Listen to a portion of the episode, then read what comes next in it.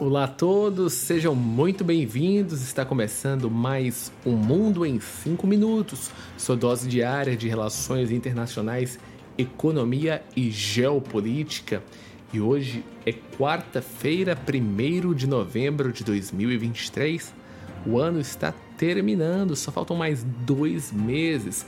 Por isso mesmo, o tema de hoje é contas públicas.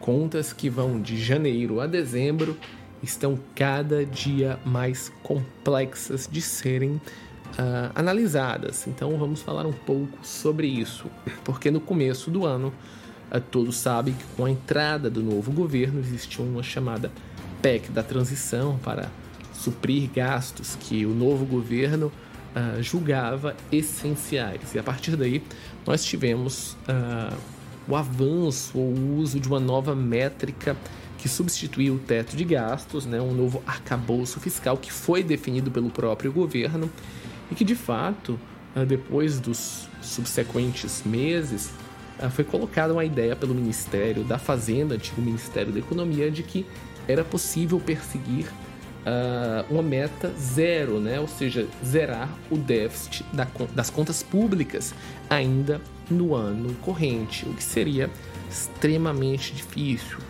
estaremos contando com gastos cada vez mais elevados, o aumento de uh, servidores públicos, salários, e que milagrosamente teriam várias novas arrecadações de impostos, de que ao mesmo tempo não aumentaria a carga tributária, mas uh, serviriam para de fato cobrir o aumento de despesas públicas, e isso não se tornou realidade. O próprio governo argumentou que essa não seria uh, uma visão positiva e que dificilmente uh, neste ano de 2023 fechariam as contas. E aí o grande questionamento é se uh, ao perseguir a meta zero, os agentes do mercado já sabiam que existiria algo em torno de 0,8, 0,9% de déficit, que a gente está falando de algo entre 70 até 100 bilhões de reais isso dependendo do parâmetro. Uh, por outro lado, quando o governo fala abertamente de que não vai conseguir o déficit zero, isso significa que a gente pode estar analisando uh, uma, um déficit de acima de 1%, o que seria muito negativo. Déficits constantes neste ritmo podem fazer com que a razão dívida PIB do Brasil uh, chegue ao final deste governo em algo em torno de 85% do PIB, uh, fazendo com que o próximo governo fique muito próximo dos 100%. Isso faria com que o dólar explodisse de valor, com que os investimentos fossem derrubados e todas as políticas sociais que o governo quer implementar via aumento de gastos não funcionariam mais. Então, a grande lógica é que se você não tiver responsabilidade fiscal e mais do que isso, credibilidade de que os números apresentados se não se tornarão realidade, mas ficarão próximos à realidade, uh, de fato você tem o efeito contrário de políticas sociais. E a gente tem ainda 60 dias para ver como de fato uh, isso vai acontecer. O que a gente enxergar nesse primeiro ano de uma certa maneira, ele vai ser uma base para os próximos.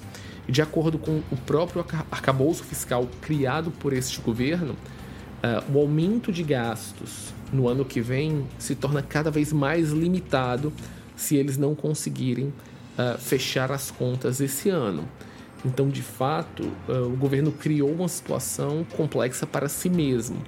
Entretanto, a gente vai ter que entender qual é a realidade das contas públicas no final de dezembro, começo de janeiro. Lembrando que ano que vem é ano eleitoral e anos eleitorais, governos em tese gastam mais. O ponto é, se a gente não tiver um controle de contas públicas, e eu não estou falando aqui de déficit zero, real, estou falando de que os números sejam críveis e as regras sejam bem colocadas, uh, e o que seria o mais lógico seria, por exemplo, uh, o governo dizer que vai ter um déficit de 1 ou 0,9 esse ano, ano que vem cairia para 0,7, no outro 0,2 e aí 0 seria daqui 3 anos, 4.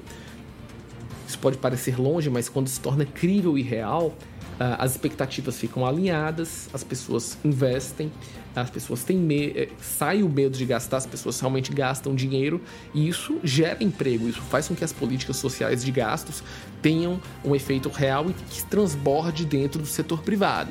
Então, este vai ser o grande questionamento desse mês: para onde vai realmente as contas públicas do Brasil?